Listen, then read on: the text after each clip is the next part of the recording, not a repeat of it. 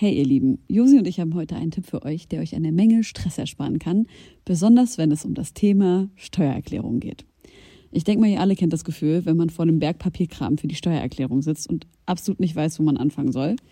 Ja, uns ging's oft genug genauso, aber wir haben herausgefunden, dass es einen Weg gibt, wie man das Ganze deutlich einfacher gestalten kann. Jetzt kann man sich fragen, warum überhaupt Steuererklärung machen? Ja, also, abgesehen von der gesetzlichen Pflicht gibt es einige gute Gründe dafür. Zum Beispiel könnt ihr mit der richtigen Herangehensweise sicherstellen, dass ihr keine Steuerrückerstattung verpasst und euch sogar Geld zurückholt, das euch zusteht. Taxfix macht es möglich, die Steuererklärung in kurzer Zeit und ohne großen Aufwand zu erledigen. Ihr müsst euch dabei keine Gedanken über komplizierte Steuerformulare oder Fachbegriffe machen. Also einfach und stressfrei die Steuererklärung mit Taxfix erledigen und das Thema vom Tisch haben. Ladet jetzt die App herunter oder besucht taxfix.de. Und mit dem Code HOME24 könnt ihr als NeukundInnen 5 Euro sparen. Damals die Tür im Nachtcafé, da war ein Typ, der war so böse, Alter. Böser Typ. Ja, der war richtig böse. Oh, sah der gut aus? Nee. Ach, okay. oh Gott. Ey, was anderes hat gerade in mir gesprochen. Hallo, wir sind die Homegirls, Josi Miller und Helene Fares und wir nehmen dich gleich mit auf eine kleine Reise in unsere Welt. Lehn dich zurück, atme tief ein und genieß die kommenden Minuten. Viel Spaß.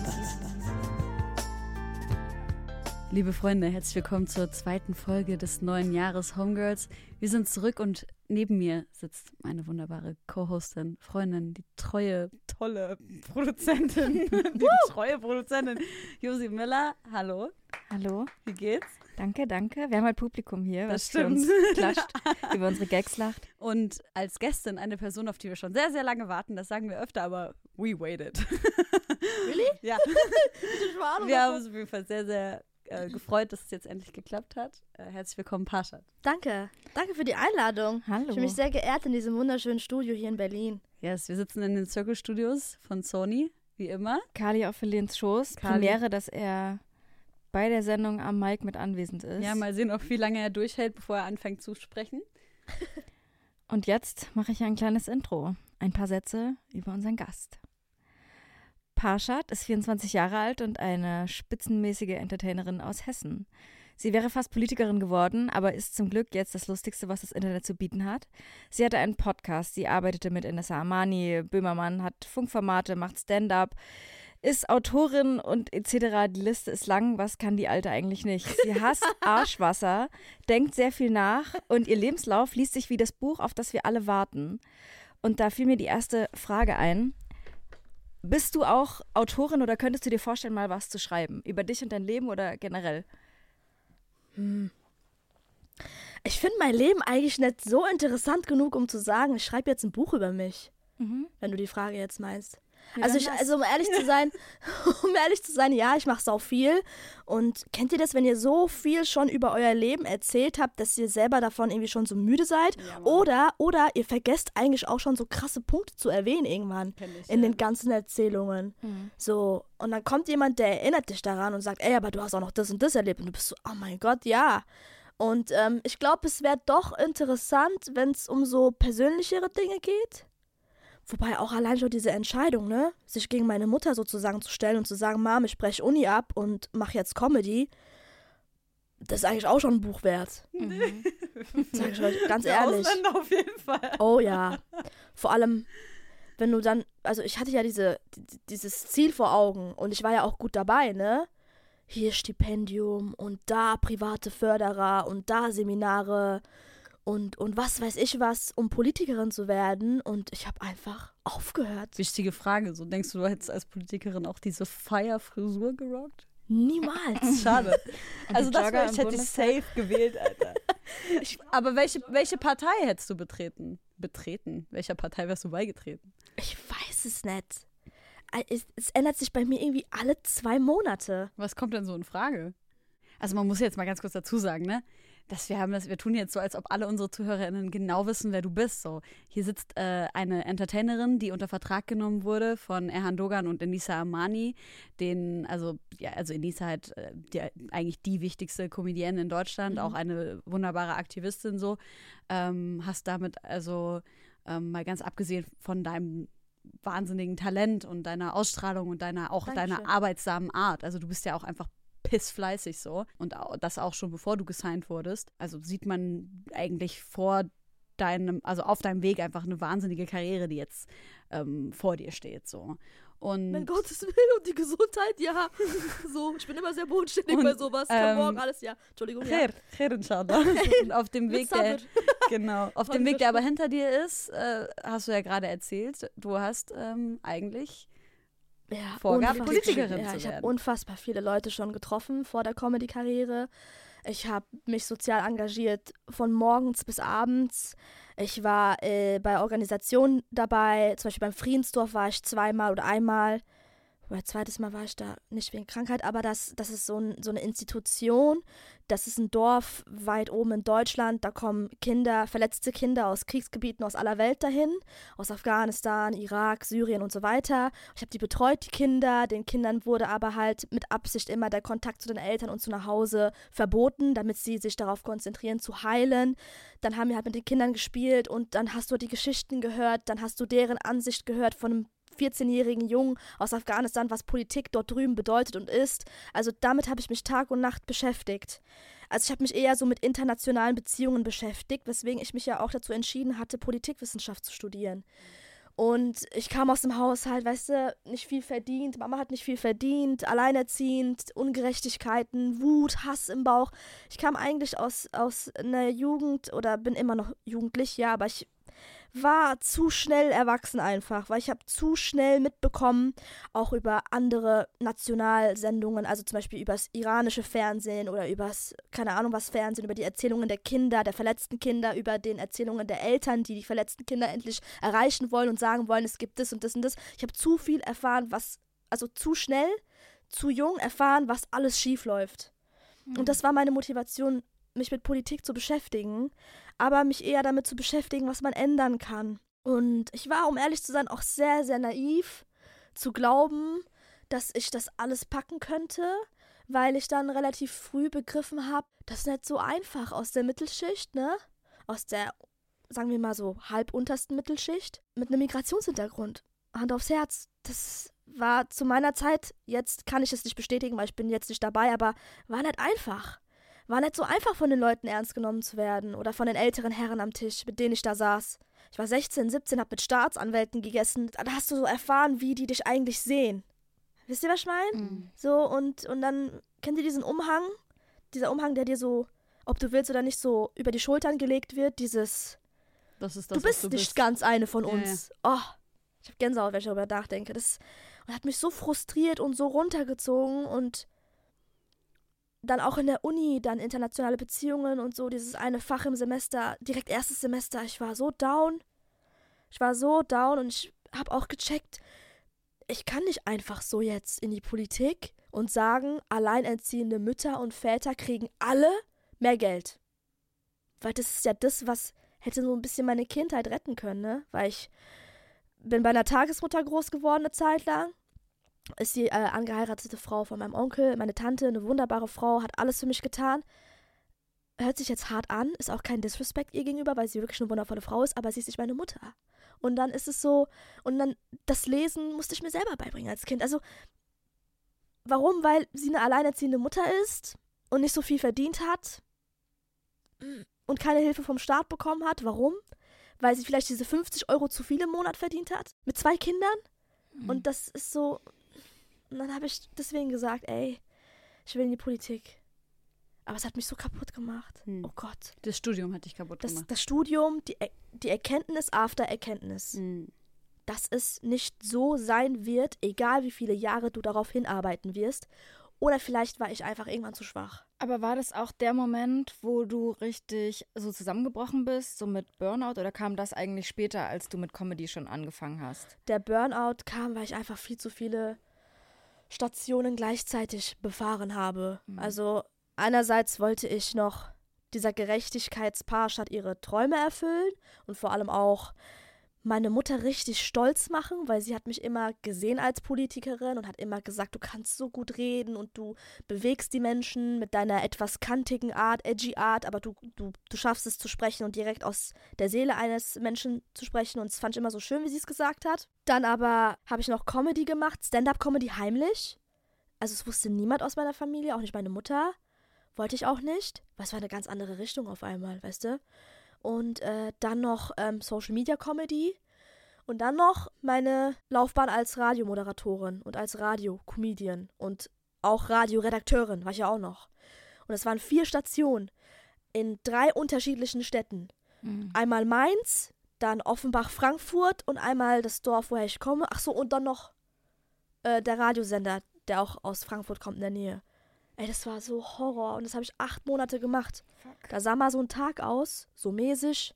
Du stehst um 6 Uhr morgens auf in Mainz, hast Vorlesung bis 16 Uhr. Ziehst es halt durch, ne? Musst dann noch deine Gruppenarbeiten machen, dann noch irgendwie auch sozial aktiv sein in Mainz, weil du hast da keine Freunde, nichts, ne?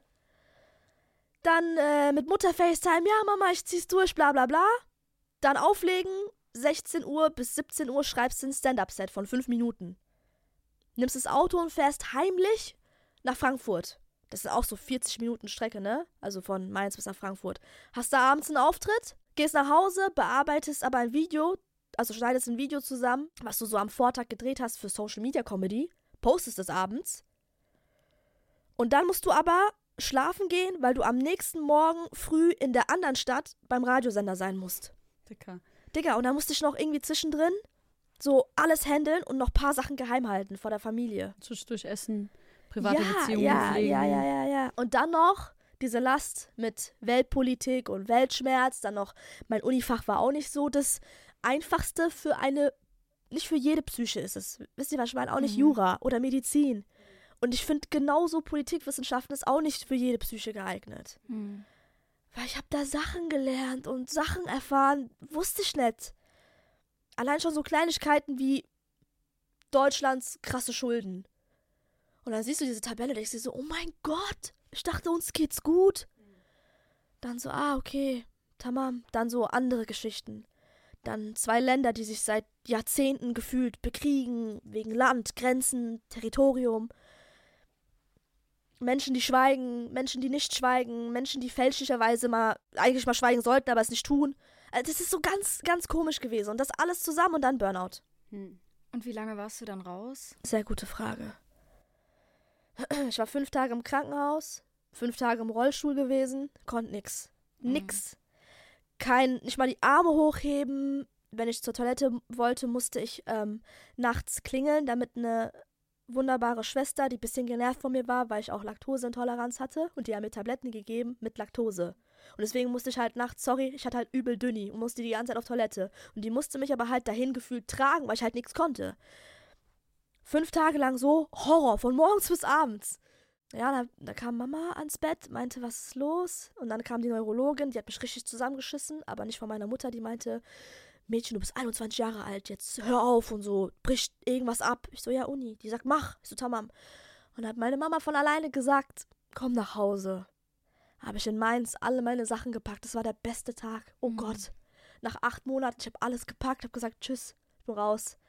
Ich glaube, so ein halbes Jahr war ich zu Hause dann.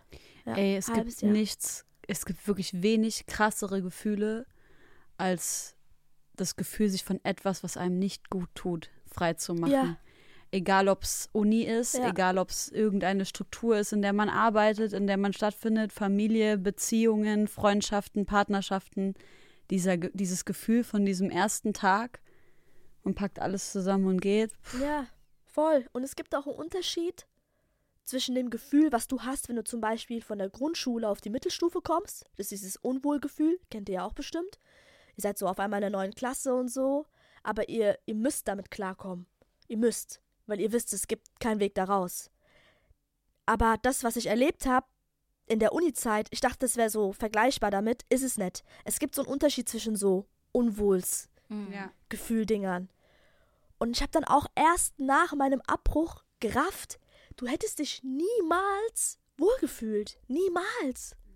Nicht so wie in der Mittelstufe, dass du auf einmal Freunde findest und das war so ein richtiges, das war so eine richtige Identitätskrise. Da, da kannst du, da kannst du dich nett finden. Das geht einfach nicht. Du kannst nur rausfinden. Es gibt nur den Exit. Aber das Ding ist ja, wenn du das nicht ausprobiert hättest, auch so hart das jetzt sein mag, hättest du dir vielleicht immer gedacht, oh, hätte ich es mal probiert und also das war ja wahrscheinlich dein Weg, um rauszufinden, dass das gerade nicht das Ding ist, was du leisten kannst und ähm, was auch nicht das Richtige für dich ist. Stell dir vor, du hättest es nicht studiert, weil du es irgendwie vorher geahnt hättest, hättest du dir vielleicht auch dein Leben lang gedacht, oh ja, da hätte ich doch noch mal was probieren können und bla so hat ja. es ja auf krasse Weise äh, irgendwie deinen Weg geebnet. Also man muss sich mal vorstellen, dass der Körper einem so krass Signale schickt. Ja, crazy. Und ich wollte das auch noch ignorieren.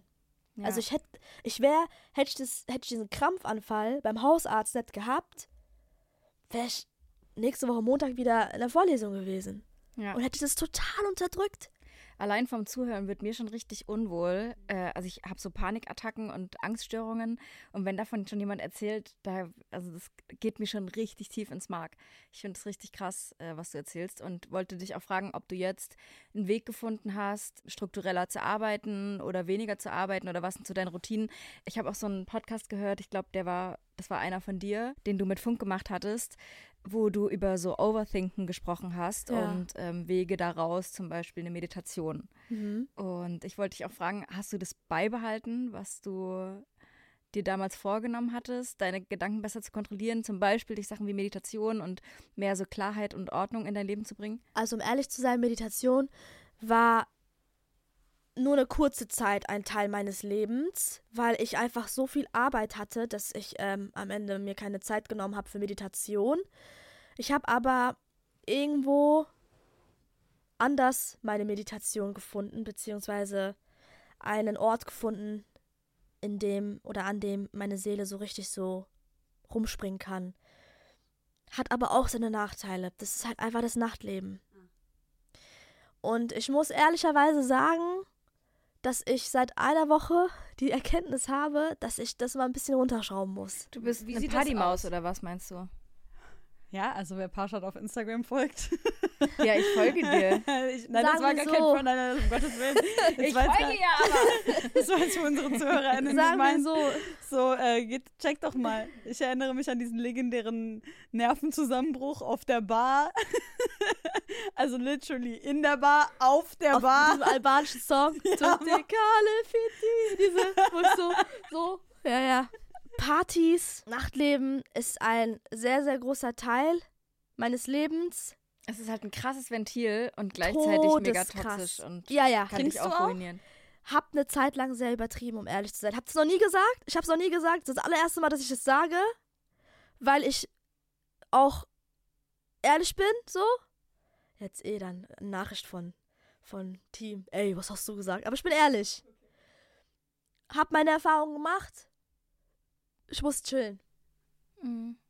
Okay. Ich würde nicht sagen, ich habe jetzt unter der Woche oder so, aber komischerweise hat man sich immer gefreut, wenn es mal einen Grund gab zum Anstoßen. Hm. Und dann hat es bei mir so geklingelt, so, äh, ja. irgendwas, ey, irgendwas, ja, hallo. das ist voll das Krasse. Irgendwas stimmt nicht. Oder Zeichen wenn Wochenende kam. Auch, ja. Du hast dich unter der Woche gefreut aufs Wochenende. Oh, ja. da ist irgendwas. Was ist los, Parshad? Was versuchst du da gerade zu Aber hast du dich auf den Alkohol gefreut oder aufs Feiern gefreut? Beides. Hm. Das ist ja so, wenn man dann an Alkohol denkt, ich kenne das von mir selber noch, du weißt dann, dass du so eine, dass du entspannt wirst. Und das ist eigentlich voll scheiße. Ich habe das auch mit meiner Psychologin damals mhm. besprochen. Weil ich so meinte, ja, wenn ich so Panikattacken abends habe, hilft mir als einziges Alkohol. Und das ist natürlich ein total dummer Teufelskreis. Ja. Ähm, aber es hat mir wirklich super viel geholfen. Oh ja, ich habe jetzt echt auch in letzter Zeit super viel von Freunden gesagt bekommen und von Freundinnen, die gesagt haben, ey, ähm, du kannst eigentlich auch ohne so ja, an Wochenenden und so. Ja. Und wir machen uns ein bisschen Sorgen, weil kaum, du, du, bist krank und kaum bist du gesund, gehst du schon direkt wieder feiern und alles. Ja. Es ist ja auch manchmal nur ein Glas, aber dafür dieses acht Stunden lang nachts unterwegs sein. Und es ist so zermürbend. Ich bin um 10 Uhr morgens zu Hause oder um 9 Uhr morgens zu Hause. Wow. Ist halt auch nicht geil. Es nee. ist halt gar nicht gut. Und dann stehst du um 16 Uhr auf und dann ist es Samstag und du denkst dir, geil, heute Abend geht's weiter. Und dann machst du es wieder. Und dann bist du am Sonntag und Montag ein Elend. Wie Und dann, empfiehlst du das? dann hast du noch mehr Overthinking. Wisst ihr, was ich meine? Also ich bin gerade dabei, ein bisschen ruhiger zu machen. Ich kann das mit dem Alkohol irgendwie komischerweise nachvollziehen. Ich habe ja jetzt keine Ahnung. Also ich hatte nie irgendwie Probleme mit Alkohol. So hab sonst vielleicht, wenn es hochkommt, irgendwie drei oder viermal im Jahr mal was getrunken, als ich jünger war. Und habe aber jetzt bestimmt so vier Jahre nichts mehr getrunken. Und ich habe aber schon gemerkt, so in den letzten anderthalb, zwei Jahren, immer wenn es irgendwie so härter wurde oder ich irgendwie an meine psychischen Grenzen gekommen bin und auch selber an dieses so Overthinking gekommen bin, also dass ich so in meine Gedankenspiralen gekommen bin, dass ich mir dachte, boah, ich hätte so gerne irgendwas, was das einfach einmal ganz kurz so ein bisschen unterbricht, Mann. Dass ich mich einfach mal so ein bisschen kurz entspanne und dachte mir nur so, äh, habe mich so erinnert an so den Geschmack von Weißwein. so, mm. Oh, ja, ja. Aber weißt du, was ich meine? So, bei mir ist immer so ein Ding, so ich, ich will dann immer noch sagen können, so ich habe das, ich mach das nicht. Kennst du diese, du nimmst dir irgendwas vor und dann hast du es fünf Leuten erzählt und dann so aus Ego-Gründen willst du nicht weitermachen oder willst du es weiter sagen können so. Aber generell habe ich das Gefühl, dass wir so einfach alle die Tools verloren haben, um uns wirklich selber zu regulieren. Ja, und sonst nicht zu betäuben, Digga. Ja, also ich Mann. muss auch Aber zu meiner Verteidigung ein bisschen sagen, ich habe halt diese exzessive Partynächte, Feierei vor allem gehabt nach meiner Trennung, ne? Ja. Und ich habe mich ja getrennt drei Wochen vor meiner Stand-Up-Tour. War ja auch nicht so der optimalste Zeitpunkt. Und dann habe ich ja auch mein ganzes Programm angepasst. Und dann habe ich ja auf der Bühne ja mit den Leuten zusammen geweint und ähm, auch meine Trennung so verarbeitet mit Stand-Up. Das war ja die beste Therapie. Aber als es die Bühne dann nicht mehr gab, war ich dann alleine. Dann war ich so, äh, oh fuck, jetzt musst du das ja verarbeiten. Was machst denn du jetzt? Oh, heute Abend ist eine Veranstaltung. Oh, morgens eine Veranstaltung. Oh, nächste Woche ist eine Veranstaltung. Oh, geil und so. Oh, was ist das? Was ist das für ein Getränk? Gin mit Sprite und Zitronensaft? Geh mal her, schmeckt. Oh, schmeckt gut. Wodka Soda mit Zitronenwasser? Was? Man schmeckt den Alkohol gar nicht. Oh, geil, gib mal her. Auf einmal zu viel. Und dann, und dann hast du diese geilen Momente mit deinen Freunden gehabt. Hey, gestern und so. Und das wollte ich zu sehr. Ich wollte zu sehr viele geile Momente. Zu sehr. Und voll viele meiner Leute sagen auch, ey, ähm, das muss was Besonderes sein. Und die haben, also ich hatte jetzt kein großes Alkoholproblem, aber ich sag mal so, hätte ich jetzt ein Jahr lang genauso weitergemacht, nur Gott weiß. Also dann hätte ich, ich will es nicht aussprechen. Aber es ist doch gut, dass du das erkannt hast und dass du Ja. Freunde hast, die da ehrlich zu dir sind. Ja. und Ohne dass meinen du in der Lage Freund, bist, das zu regulieren. der mir wirklich die Hölle heiß gemacht hat, vor allem jetzt nach meiner letzten starken Grippe, der hat wirklich gesagt, wenn du so weitermachst, ich schick dich irgendwo hin. Also ich lass dich irgendwo zu den strengsten. Eltern der Welt. Kennt ihr das noch? Oh, ja, Ich habe vor zwei Fertig. Tagen so ein Video gesehen Fertig, von so einer fertig. Mädel, die heult, die sagt, Fertig, Mama, fertig. die, ich muss ein Kopftuch tragen. Und die Mutter so, was? Und die so, wie eine Türkin. Ich kenne den Ausschnitt auch noch. Ich schwöre, das ist so hart. Aber ja, ich, hab, ich bin dabei zu lernen. Ich bin nicht perfekt, aber ich habe das Gefühl, das sind so Erfahrungen, die, die habe ich jetzt gemacht. Ich bin gerade dabei, die Erfahrungen zu machen. Heute ist Freitag, heute mache ich gar nichts, morgen mache ich gar nichts. Es ist, ist gut, ist super.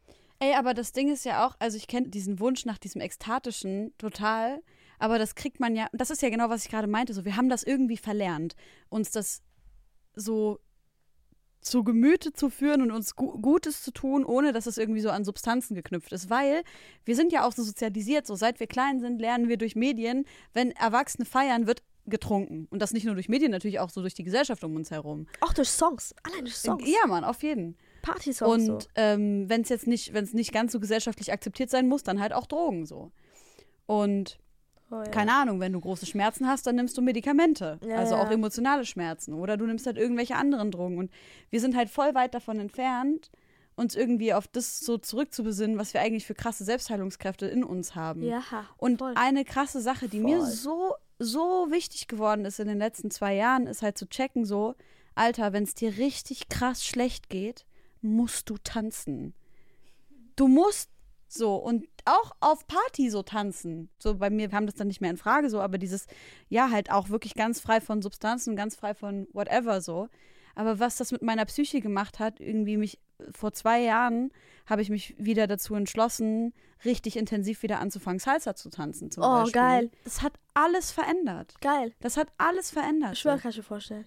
Ich muss mal so ein therapeutisches DJ-Set machen. Mit Leuten, die einfach nur komplett nüchtern sich die Seele aus dem Leib tanzen Auf wollen. jeden Mann. Man muss auch echt aufpassen, wo man feiern geht. Weil es gibt einfach einige Orte, die hätte ich niemals nüchtern ertragen. Ja. Niemals. Das ist äh, wichtig, das sollte man vermeiden. Und wenn man ab da schon sofort, denkt, ja, ja, und ab so, also wenn, also auch dann immer, ich habe mich selbst auch voll angelogen. So, ah, Parshad, ich weiß, du wolltest heute nichts trinken, aber ey, das hältst du sonst nicht anders aus. Mach mal heute wieder.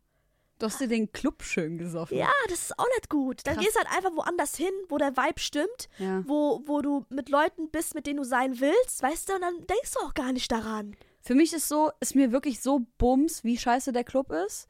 Ich muss nur eine einzige Person dabei haben, Ja, wo ich sage, das, mit der Ja, fühle ich ja. mich wohl. ja. Und dann ist so, kann so der mülligste Club sein. Reicht voll.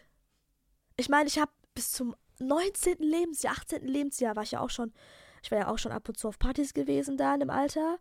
Ich habe immer, ich habe nie was getrunken und ich war immer bekannt dafür so, ey, das ist die, die nie was trinkt und noch nie was getrunken hat. Die braucht nur ein Red Bull oder ein, eine Cola oder so und die geht ab acht Stunden lang.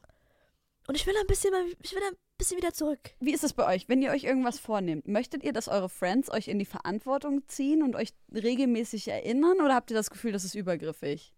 Also ich glaube, ich will das schon. Ich wollte jetzt gerade zu Hause weniger Zucker essen Mhm. und dann brauche ich natürlich den Background von den Leuten, die mit mir zusammen wohnen, Ja. also die Person, dass er dann das Süße versteckt, zum Beispiel. Okay. Ah. Und doch, aber ich glaube, es- oh, das kommt voll drauf an.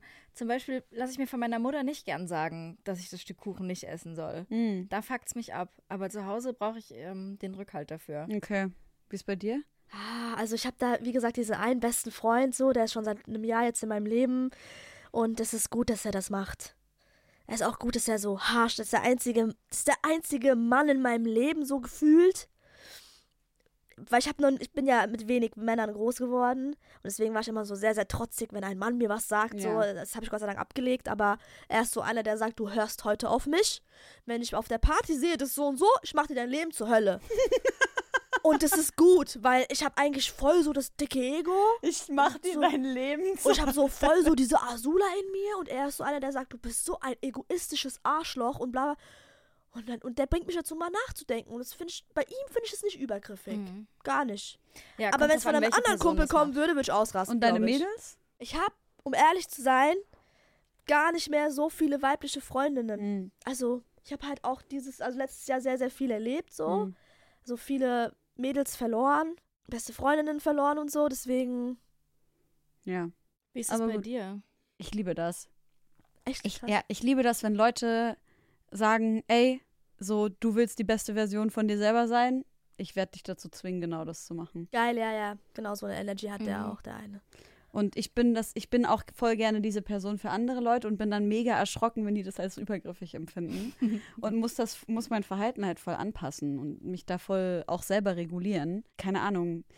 Also, ich habe Das zum ist Beispiel. schön. Ich habe aber zum Beispiel meine, meine wirklich allerengste Freundin, wir haben halt jetzt einfach so einen Deal, dass wir einander fragen, möchtest du, dass ich jetzt gerade dazu dir meine ehrliche Meinung sage oder brauchst du gerade nur meinen Support? Wenn sie jetzt kommt und mir sagt, Bro, ich habe irgendwie was richtig Dummes ge gemacht gestern, so, dass ich dann sage, möchtest du, dass ich, brauchst du jetzt gerade das oder das von mir?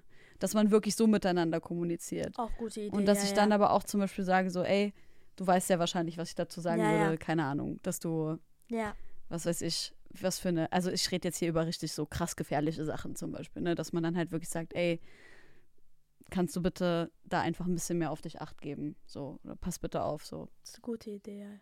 Aber ich glaube, das ist auch das Problem mit dir, dass du oft recht hast und es nervt mich dann. Ich will von dir nicht hören, dass ich mich anschnallen soll, weniger rauchen soll, dass ich sonst mich wie verhalten soll. Ja, das kann ich und verstehen. ich weiß auch, natürlich weiß ich das, dass du mit vielen Dingen recht hast, aber dann kommt halt mein läppisches Ich und sagt, hä? Nee, wir machen natürlich die unvernünftige Version. Das ist ja voll Quatsch. Ich glaube, das ist, ich habe so ein Ja, nee, sorry. Du sagst das ja auch liebevoll, ne? Wir streiten jetzt Ja, nie, nee, weil du nie. mir irgendwas vorwirfst, aber du weißt, was ich meine. ich glaube auch, das hat, wir sind uns, wir sind jetzt schon sieben Jahre zusammen. Ich glaube, das hab, ich habe das dann auch irgendwann mal einfach abgelegt, dir irgendwas zu sagen, weil, also mal ganz abgesehen davon, dass ich mich überhaupt nicht erinnern kann, dass ich irgendwann mal dir irgendwas sagen wollte. Ich glaube, War, ich glaube, einmal habe ich irgendwie mal ein Wort von dir korrigiert und das hat dich so genervt, dass ich dann gesagt habe, I'm never gonna do that again. weil für mich ist zum Beispiel so, ich liebe das, wenn jemand mich korrigiert, weil ich liebe das, was zu lernen und ja, besser ja. zu werden. Ja. So. ja, aber das musste ich auch lernen, dass man das auch lieben kann. Vorher okay. war ich nur genervt. Okay. Aber ich, ich wollte dazu sagen, dass ich so eine kleine Theorie habe darüber, warum das schwierig ist oder sein kann für Leute, die mich, die mir zwar nahestehen, aber nicht meine engsten Leute sind, so sich so Stuff von mir anzunehmen. Ich glaube, das ist, weil ich ja wirklich versuche, in allen Ebenen meines Lebens so moralisch wie möglich zu handeln. Und ich glaube, das wirkt für viele so, als ob ich mich über die Dinge stelle. Und ich kann mir schon vorstellen, dass das der Grund dafür ist, obwohl ich ja überhaupt mit gar keiner Überheblichkeit irgendjemandem begegne. Ich sage ja jedem so, ey, jeder soll seins mit seinem Rhythmus machen irgendwie. Und das ist so meine Theorie, warum sich das so anfühlt. Wie ist es denn bei dir? Hast du das Gefühl, du bist in der Lage, deine Friends so zu kritisieren und denen auch auf liebevolle Art und Weise so zu sagen, so, ey, benimm dich jetzt? Ich habe sehr, sehr viele Jungs sehr, sehr krass lange geteacht über die LGBTQ Plus Community, ne? Also die waren ja auch teilweise sehr, sehr, hm, würde jetzt nicht sagen feindlich, homofeindlich, aber die hatten so einfach so ein paar Strukturen, die mussten einfach geändert werden in deren Kopf. Und ich habe auch denen gesagt gehabt, ich muss euch einfach ein paar Dinge sagen, die werden euch nicht gefallen und ihr werdet super genervt von mir sein, aber das ist mir eigentlich super egal, mhm. weil das, was ihr macht, das, ähm, das führt nur zu Klischees und zu Problematiken und zu Störungen einer friedlichen sozialen Gesellschaft. Ja. Wisst ihr, was ich meine? Ja, Weil die Welt ist einfach nur mal bunter geworden und so wie sie ist. Und, und ich, ich sag auch immer, wenn es etwas geben würde, was der liebe Gott nicht wollen würde, dann würde es es auch nicht geben. Also das ist halt für, für voll viele so, äh, Parsch hat voll die läppsche Theorie, aber das ist einfach für mich so, das macht Sinn. Weißt du, was ich meine? Also jetzt nicht alles negativ auf der Welt, das jetzt nicht, also ich meine jetzt nicht Schmerz, Schande und so. Ich glaube, das ist so etwas, wo wir einfach getestet wurden mit, aber wenn wir über etwas sprechen, wie zum Beispiel Liebe zwischen zwei Frauen oder Männern, oder da ist eine Person, die fühlt sich non-binär, dann schaden die ja damit niemanden. Oder? Nein. Die erschaffen damit ja nur etwas Positives, Schönes in dieser Welt. Und wer bist dann du, dass du dich dann A, dazu verpflichtet fühlst, das zu haten, verpflichtet, manche fühlen sich ja dazu verpflichtet äh, zu posten, äh, oder B, ähm, dass du dich davon auch irgendwie angegriffen fühlst, als ob jetzt der Typ dich anmachen wird. Also, wer denkst du, wer du bist, weißt du? Und dann musste ich halt auch ein bisschen so den Jungs das so erklären. Und mm, dann waren auch voll viele so, ja, nee, und so, bla bla und so. Von, meinem, von meinen Eltern habe ich das und das gelernt. Und ich war so, jetzt stell dir mal vor, die Leute aus dem Mittelalter hätten alles, was sie von den Eltern mitgegeben bekommen hätten, einfach über die Generation weitergegeben. Denkst du, wir hätten jetzt Autos oder hätten irgendwie ähm, äh, Menschen, die sich ja, dazu wir trauen? Drei wären alle schon verbrannt gewesen, Ja, oder hätten Menschen, die sich dazu trauen, offen und ehrlich zu sprechen über mentale Probleme, also über, über Krankheiten? Nein. Und da musst du halt auch manchmal, also meine Jungs waren so, aber meine Jungs sind jetzt einfach viel, viel besser geworden. Und die passen auch auf. Und ich komme ja auch aus einer Region, da sind halt ganz viele Dörfer. Und dann musste ich denen erklären, warum das Z-Wort nicht in Ordnung ist. Dann musste ich denen auch erklären, warum Jude keine Beleidigung sein darf. Und dann muss man es erklären. Und, und es gibt auch voll viele, die so zuhören und sagen, oh, das wusste ich nicht. Und dann, dann darf man auch nicht so wie ich dann manchmal, so wie ich war, so arrogant sein zu sagen, ey, ist gerade dein Ernst? Das ist überall Thema. Weil ich musste mir damals auch beibringen, so, ey, das ist nicht deine Bubble, ist deren Voll. Bubble. Ja, genau, ja. Das ja. wusste ich halt auch. Und nicht deren, nicht dein also nicht deren Feed sieht aus wie dein Feed. Und dann habe ich auch angefangen, denen so ein paar Profile zu schicken, die haben sich damit beschäftigt. Und ein Freund von mir, der ähm, homosexuell ist, war letztens in meiner Stamm-Shisha-Bar zu Besuch, wo ich die Jungs so geteacht habe. Und ich habe gemerkt, er hat sich voll wohl gefühlt. Und es ist auch, und ich fand es auch immer so, so schade, wenn er gefragt hat, ey, sind die ein bisschen homofeindlich, sei ehrlich? Also der passt ja auch selber auf. Wo geht der jetzt hin? Klar, natürlich. Ich war so, nein, alles gut. Wir haben sogar in unserer Shisha-Bar jemanden, der ähm, mit, mit äh, Kleidern kommt und feiert und so. Und keiner von meinen Jungs oder von unseren Jungs, und ich rede hier von den Ultra, Ultra Kennex, verurteilt ihn. Er kommt geschminkt, er feiert, wir feiern alle zusammen und, er, und mein ähm, schwuler bester Freund war so, was? Ich war so, ja. Ja, aber du musst halt reden. Weißt du, du musst halt, manche wollen es verstehen, manche wiederum nicht. Mhm.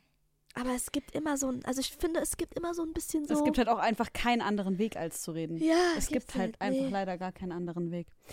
Ey Leute, ich werde ein Spiel mit euch spielen, nicht weil es uns an Deepness fehlen würde. Meine Voila. Fress, Alter. Schon mal so einen Schluck. Äh, das ist hier die Kategorie We're Not Really Strangers. Wir sehen uns ja heute nicht zum ersten Mal. Ähm, also sind wir sowieso Wo habt ihr euch kennengelernt? Äh, wo war das? Ich habe das Gefühl, ich kenne dich seit Ewigkeiten. Also ich weiß auf jeden Fall, wir haben ja mal, wir haben voll, voll viel so Sprachnachrichten hin und her geschickt. Erinnerst du dich? Das war auch vor deiner ersten Tour, wo du mir erzählt hast, so von, von allem, was so bei Haben dir da. uns nicht zeitgleich getrennt? Genau. War da nicht was? Genau, du hast mir das dann damals so erzählt. Und da war ich so, okay, krass, so she's super real einfach. Und da mochte ich dich direkt, weil du auch einfach keine Angst hattest. So, das fand ich richtig krass. Und dann habe ich dein, dein Video gesehen zu Liebeskummer. Aha, ja, ja, ja. Hm. Daran erinnere ich mich Oh ich mir dieses 30 Video habe ich selber, hab ich selber gebraucht, Alter. Ich habe es mir 30 Mal angeguckt, glaubst du mir? Wirklich? Ja, ja, ich musste mich ja irgendwie vorbereiten auf eine Tour mit Heartbreak. Das war ja auch nicht einfach. Ja, Mann, das war, das ist unfassbar.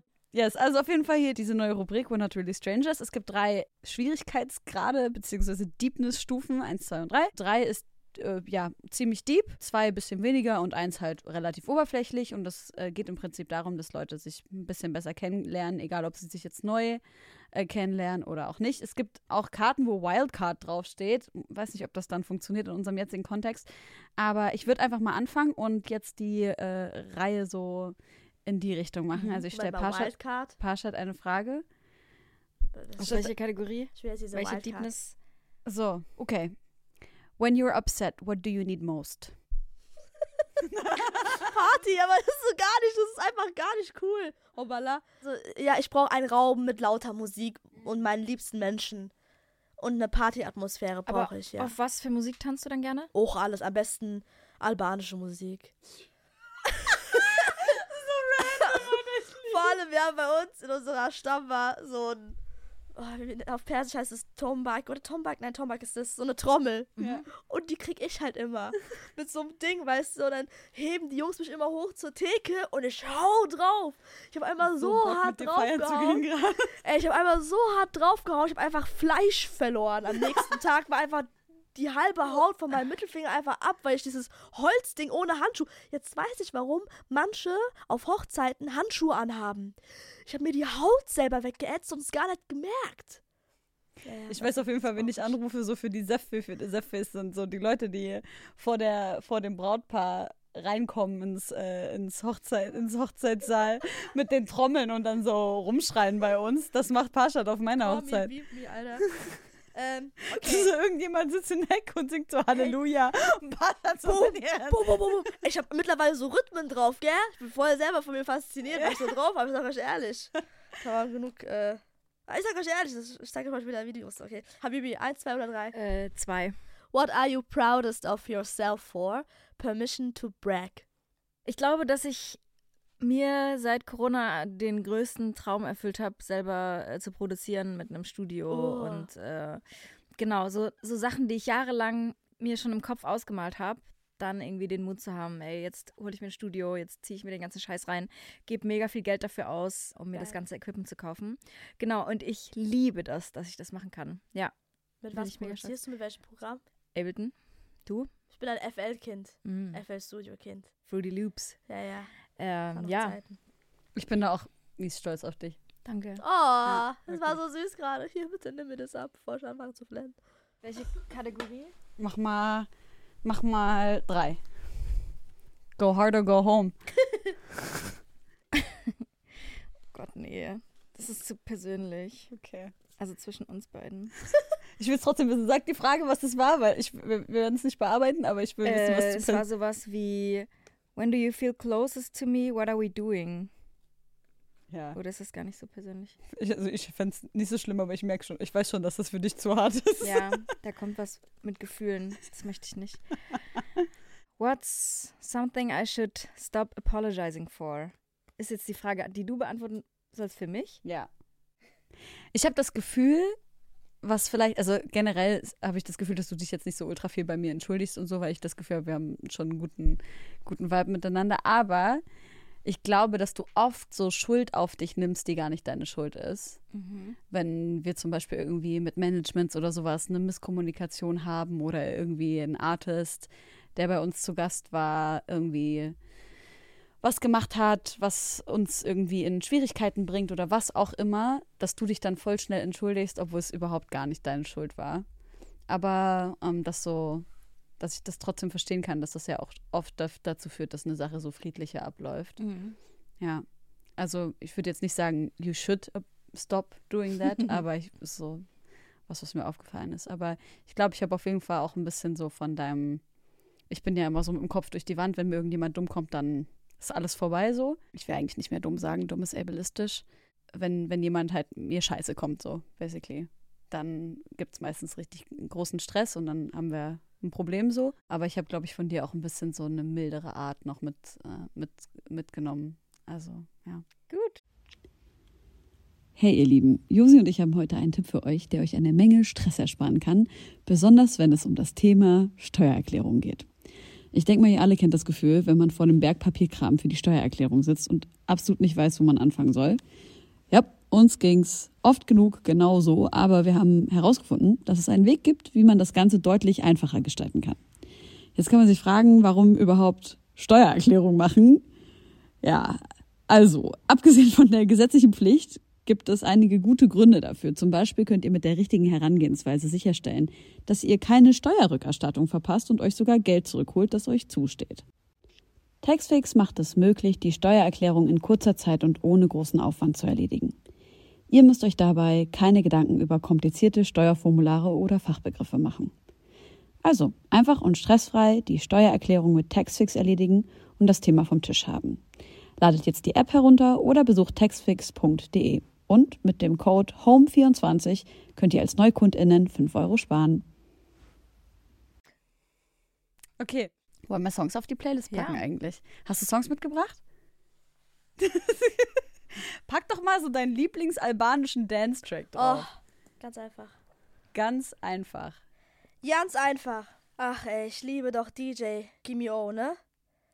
Der ist doch, Shoutout an den, Alter. Der ist unfassbar krass. Der lebt auch hier in Deutschland. Das Habibi Albanian Remix.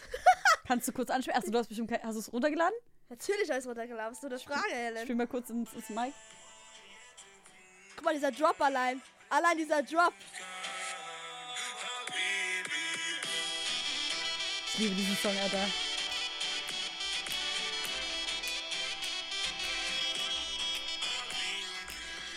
Digga, es gibt keinen Killer. Song, der mich so zum Strahlen bringt. dieser Drop, der ist so heftig. Also, der ist. Stell dir mal vor, ich mit dieser Trommel. Ich muss mal gucken, ob ich das Video irgendwann später finde. Mit dieser Trommel auf der Theke, Digga, ich gehe ab, ihr wisst nicht. Ich nehme diesen Laden auseinander mit dieser Habib. Dö, dö, dö, dö, dö, Immer alles mit dieser Ja, du musst es schon Flöte? Was schicken. Wir müssen es äh, schon auch den Followies zeigen. Schickst du es uns? Dürfen wir es teilen? Natürlich. Sehr gut. Aber was ist das? Ist es äh, dieses dö, dö, dö, dö, dö, dö, ist halt so- das in ist diesem Fall würde ich sagen, es ist ein Synthi. Äh, Aber- Nee, es gibt, schon, äh, es gibt schon bei uns Instrumente, die so klingen. Also das ist, es gibt, es gibt so eine Art Flöten, die halt klingen wie Du Tröten musst es bei haben. uns. Du ich muss musst es einmal lernen. Aber weißt du, wie schwer Flöte spielen ist? Gar nicht, ich habe damals Blockflöte Übelst schwer. gelernt. Kannst du? Immer noch? Nee. Also ich habe einmal versucht, eine Nacht lang mir Blockflöte beizubringen. Ich habe die gefunden von meinem Bruder aus der Kindheit. so eine lange. Oder, ja. So eine Sopranblockflöte, halt Mhm. so ein Vieh. So. Also eine ganz normale Flöte. Genau. Hä, das ist doch nicht schwer. Ich fand das mega schwer. Hey, halt du musst das. Ja. Hä? Das, du musst voll, abwechselnd auf und zu machen. voll, voll vorsichtig so rein, pusten und Hä? sowas. Ich habe aggressiv reingepustet. Vielleicht war die Flöte kaputt. Kann deine Flöte Aber ich kaputt gehen? Das ist eine. Frage an alle unsere Zuschauer. Zuschauer. Bitte helft uns und beantwortet die Frage, ob Blockflöte spielen wirklich schwer ist. Ich schwöre, mein Gott, aber Ja, dieses ich- ich Instrument. Loser. Ich muss wissen, was es ist. Ey, Zuschauer, könnt ihr auch Was an meine AlbanerInnen da draußen, was ist das für ein Instrument? Ich muss es haben. Mach nochmal vor. Ich glaube, es ist ein Synthi, ein Plugin. Das kann sein, ja. nö. Aber das Aber- ist wirklich ein Nee, Instrument, genau. was so klingt. Ja, glaube ich, aber es klang schon sehr elektronisch. Das stimmt. Ich Ey, ich es. wünsche mir ähm, People von Libianca. Ich habe die vor zwei Wochen entdeckt, weil die einfach richtig savage. Die hat so getan, als wäre die bei Colors gewesen. Und die hat einfach selber so ein Set gebaut. weil sie das halt so, weil sie es halt geil findet und weil sie wusste, dass das eine gute Marketingstrategie ist. Und hat halt einfach ihren eigenen Song da rein performt und hat gesagt, so ja, ich möchte halt gerne mal bei Colors mitmachen, deswegen habe ich das jetzt einfach mal so selber gebaut. Und äh, Voll geil. ja. Und dieser Song ist so, der bleibt mir so krass im Kopf und äh, yes, deswegen habe ich den mitgebracht. Auch wenn ich, wenn der ei- eigentlich recht einfach ist und gar nicht so krass was kann, aber ich finde den trotzdem sweet. Was hast du mitgebracht? Ähm, von Credibil. Maskenpflicht, sein aktuelles Release. Ja, ich wollte irgendwas äh, Frankfurt-mäßiges heute noch auf die Ich Playlist lache mal so packen. fake. das war eine echte Lache, aber hat sich so fake angehört. Wow. Aber ja, Genau. ist Frankfurt. Der ist Nashi 44 mit Butterfly. Und äh, da muss ich dazu sagen, ich habe am 24.12. in Leipzig im Coney Island aufgelegt. Ähm, Nashi ist dort aufgetreten. Das erste Mal, dass ich sie live gesehen habe. Und das war geil, weil sie hat nur sieben Songs draußen und sie hatte, sollte irgendwie eine Stunde spielen und meinte dann, ja, ich habe aber nur sieben Songs. Und dann wiederholt man dann ja einfach nochmal einen Song aus der, aus der Playlist, was die Crowd will. Und es war so ein schöner Abend und sie hat so krass delivered und es war, keine Ahnung, so also ich bin jedes Jahr, als ich noch in Leipzig gewohnt habe, am 24.12. ins Island gegangen, weil Morlock Dilemma äh, so eine Pimmelparty veranstaltet hat mit sehr, sehr viel Rap. Aber es war so Nur safe, Typen wenn du halt, da ja. Wird es ein geiler Abend. Und jetzt haben die das wieder äh, ins Leben zurückgerufen. Ähm, das erste Mal nach Corona und wir hatten mega den schönen Abend und es waren nur Frauen auf der Bühne und das wurde nicht thematisiert, sondern es war einfach so und das war wunderschön. Und deshalb dieser Song von Nashi, äh, liebe Grüße gehen raus an dich. Und äh, der letzte Song, den ich draufpacke, ist All the Bands von Tommy Genesis und Charlie Heat, einfach weil der mein Lieblingssong ist, den ich gerade auflege. Geil. Ja. Ist das einer der Songs, den wir auf die ähm, Playlist für, wenn man Bock hat, Party zu machen, aber nicht saufen will? Ja. Ist das der erste Song da drauf? Sollen wir da mal eine Playlist machen? Wollen wir Ich finde, das ist echt eine gute Idee, Ja. ne? Ja. Lass uns zusammen, wie heißt die Playlist? Aber da darf, da darf auch nicht jetzt zum Beispiel äh, Prosecco Maracuja oder so drauf von BRZ oder was weiß nee, von darf Dings. kein Song, der, Genau, der Alkohol verherrlicht. Ja, Verherrlicht. Sober. Verherrlicht. Sober Party. Nein. Feiern ohne Saufen halt. Go sober go home, Digga. Das ist so blöd. Ich finde Ähm. ich find Ta- Feiern ohne Saufen eigentlich ganz nice. Ja. Freiheit ohne Saufen. Mach Okay, du doch mal eine Idee, du hast ja noch gar nichts Schlaues gesagt. ich habe gesagt, wir machen die Playlist und ich werde Aber die kuratieren für uns. ohne, dass man Bock kriegt. Ja, gibt schon ein paar Sachen, ne? Ja, wir machen eine Insta-Umfrage für den Namen und für Songideen und dann Ja. kuratieren wir die zu dritt. Jeder Ja, haut da zehn Songs Vor allem- Leute, wie heißt unsere Party ohne Saufen Playlist? Heißt sie Party ohne Saufen oder anders? Go Sober or Go Home fand ich eigentlich auch ganz Aber Go gut. Sober heißt ja, Sober ist ja, Ja, als wärst du Hacke, aber musst sober werden, so mäßig. Weißt du, was ich meine? Aber so ist es doch. Sober. Deshalb machen wir das doch. nee, Dings so, du willst ja gar nicht erst anfangen, Hacke zu sein. Hast du das Konzept nicht verstanden? Vor allem für alle Dein nüchternen, für alle nüchternen FahrerInnen ist es die Playlist. Mhm. Wisst ihr, was ich meine? Und für Muss alle, die so äh, diesen Veganuary, wie January, durchziehen, auch ohne Alkohol. Also die so den, das Geil. Jahr ohne Alkohol starten wollen. So Straight Edge Januar. Killer. Ey, es ist ja schon fast. Ende Januar, wenn diese Sendung rauskommt. Aber ich hoffe, dass Ah, ihr stimmt. alle einen Monat vegan wart und gemerkt habt, wie easy das war. Wie ist es bei dir? Mit, mit Heute auch. Gestern auch. was? Vegan gewesen. Wobei heute. Ich hab reingeschissen. Fuck. Na Du toll. schaffst das. Ich habe heute Morgen vegan gefrühstückt, gestern den ganzen Tag vegan gegessen. Und dann drei Chicken Strips zum Aber du bist so trocken wie mein bester. Freund. Das ist so witzig. Ihr würdet euch so krass verstehen. So aus Versehen drei Chicken Strips und dieses Lachen und du blinzelst dich noch dabei. So witzig, die Frau. Ähm, nee, ich habe mir ein Brötchen geholt und da war Salat drauf, aber da war Frischkäse drunter. Diese Hunde. Da hab's gegessen, dachte mir so, jetzt musst du es essen, du schmeißt es jetzt in der weg. Ey, wir hatten auch mal so eine Situation, ne, wo wir was zu essen bestellt haben und dann war in deinem Fleisch und dann war es halt so dieses Scheiße, Mann, du schmeißt halt jetzt entweder Fleisch weg und das Tier ist komplett sinnlos gestorben. Ja, das finde ich noch viel blöder als. Äh, Ah, Ja. Ja. Ja. Was ist bei dir jetzt äh, dieses Jahr auf dem Zettel? Also hast du noch so Sachen, die du dir noch erfüllen willst? Auf jeden Fall nochmal eine Tour.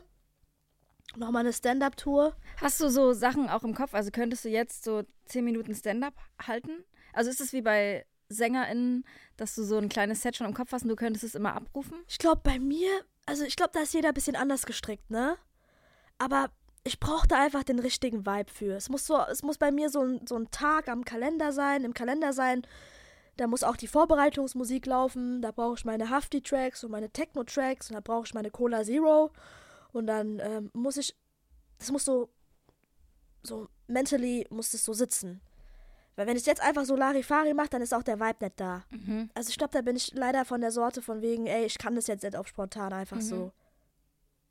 Aber wie war das? Also ich kann mir das so schwer vorstellen, weil ich auch super selten in Comedy-Clubs gehe, weil ich halt irgendwie auch nicht so viel lache. Wenn du in, in der Stadt bist, irgendwo, Die lacht wirklich nicht. Was du vorhin erzählt hast, äh, dass du dann Bock hast, heute Abend irgendwie auf eine Bühne zu gehen und dann fängt man vor kleinem Publikum an. Wie läuft denn das ab? Also wo bewirbt man sich da und wie sind die Reaktionen? Ich Und habe einfach original damals gegoogelt Open Mic Bars Frankfurt. Mhm. Und da kam einfach dieses eine Berger Kino da raus, also beziehungsweise der Raum vor Berger Kino. Und ähm, also über dem Berger Kino, das kennen halt die Frankfurter von der Berger Straße, Frankfurterin auch. Ähm, Nur die Frankfurter. ich muss mehr gendern, FrankfurterInnen. Auf jeden Fall ist eine Herzensangelegenheit, bevor jemand sagt, "Hö, warum will ich auf korrekt machen? ist eine Herzensangelegenheit. Auf jeden Fall ähm, wollte ich sagen, dass man sich dazu entscheidet und dann einfach macht. Und das war, und ich bin, mit, mein erstes Set war eine komplette Katastrophe. Es war so fünf Minuten, habe ich irgendwas gelabert über irgendwelche Nationalitäten oder Nationen. Und Das war so richtige, so eine, so eine Schiene, die ich einfach heute nicht fahre oder Mhm. beziehungsweise fahren möchte. sind die im Internet? Die Sachen? Gott sei Dank nein. Okay. Ey, ich kenne aber auch Dank, keinen einzigen Stand-up. Ich höre, ich liebe Stand-up. Ich gucke so viel Stand-up. Aber ich kenne keinen einzigen, der sagt, sein erstes Set war nice. Außer Dave Chappelle. Junge, Dave Er Chappelle ist ja auch anders, Alter. Der ist ja auch heftig. Das, es gibt so einfach so ein YouTube-Bit. Also künstlerisch gesehen ist er heftig. Da hat er, das müsst ihr euch mal reinziehen, ne? Da erklärt er dem Publikum, hey, ich mache jetzt mein, mein, mein, mein Bit falsch herum. Aber Er trotzdem. schreibt erst die Punchline. Ne? Ja, er hat erst die Punchline gesagt, aber schafft es trotzdem, das Publikum so zum Anfang zum Lachen zu bringen. Und ich gucke mir das an und denke mir, Junge, du bist so ein Genie. Wie kommt man auf sowas? Also ich war so richtig baff, als mir das gezeigt wurde. Aber es gibt so, es gibt Bomb-Auftritte, die gehören dazu. Es gibt einen Bomb-Auftritt, der ist leider online auf Bomb? YouTube. Bomb. Also Bomb. Ah. Fehlschlag. Mhm. Der ist leider online auf YouTube. Und zwar mein Nightwash-Auftritt, der eine volle Katastrophe ist. Aber ich will, dass der online bleibt. Weil Warum es war gab das eine volle Katastrophe? es war ganz schlimm. Es war ganz, ganz schlimm. Also, Aber, ich, also als ich da war und auf der Bühne war, dachte ich, ich habe zerrissen. Ich bin runter von der Bühne, ich dachte, ich habe zerrissen. Und dann so nach meiner Stand-Up-Tour, wo ich so wirklich trainiert war, so fünf kranke Auftritte hatte, ne? Heftig, so heftige Vibes, wo auch so mein Tourmanager gesagt hat, Digga, ich war schon bei so vielen Stand-Up-Shows und sogar die Tonleute haben sich hinten kaputt gelacht, so ältere Herren. Und dann schaue ich mir nach meiner Tour, weißt du, nach diesem ganzen Training und so ein bisschen Level Up und so, das darf ich auch mal sagen an der Stelle, schaue ich mir diesen Nightwash-Auftritt an und war so, ähm, was ist passiert? Scheiße. Wer hat mir da ins Hirn geschissen? Ich hab da so, Oh ich bin so aufgedreht und nervös aber auch, ne? Auf jeden Fall habe ich einfach wirklich meine ganze Fassung verloren. Und Elisa hat mir dann so, hat mich dann so gezwungen, so meine Arme hochzuheben und so Übungen zu machen. So atme aus, beweg deine Arme. Der macht einfach auch gerade die Arme hoch. an. Willst du was, John Benham? Können wir dir was Gutes tun? Nicht, dass du störst. Also. oh, Baby, du willst spielen. Sag doch was.